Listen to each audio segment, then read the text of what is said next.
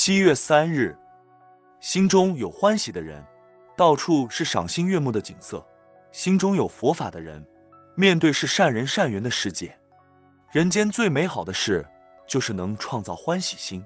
欢喜心是世间上最宝贵的东西。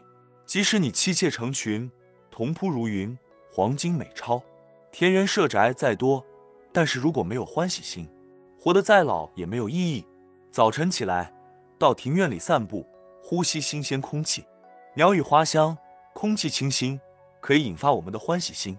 散步之后，回到家中，粗茶淡饭，一张沙发，坐在上面，疏松筋骨，一杯热茶，一份报纸，逍遥自在。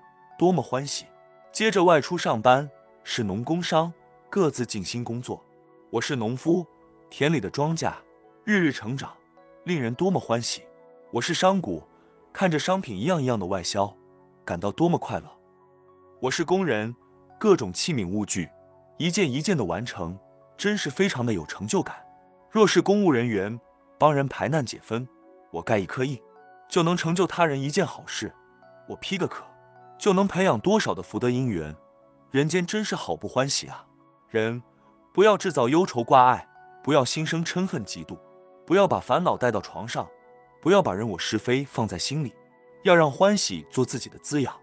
如陶渊明说：“富贵非吾愿，帝乡不可欺，安于现实，就是人生最欢喜的事啊。”文思修，人间最美好的事，就是能创造欢喜心。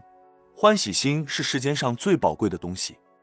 每日同一时段，与您相约有声书香。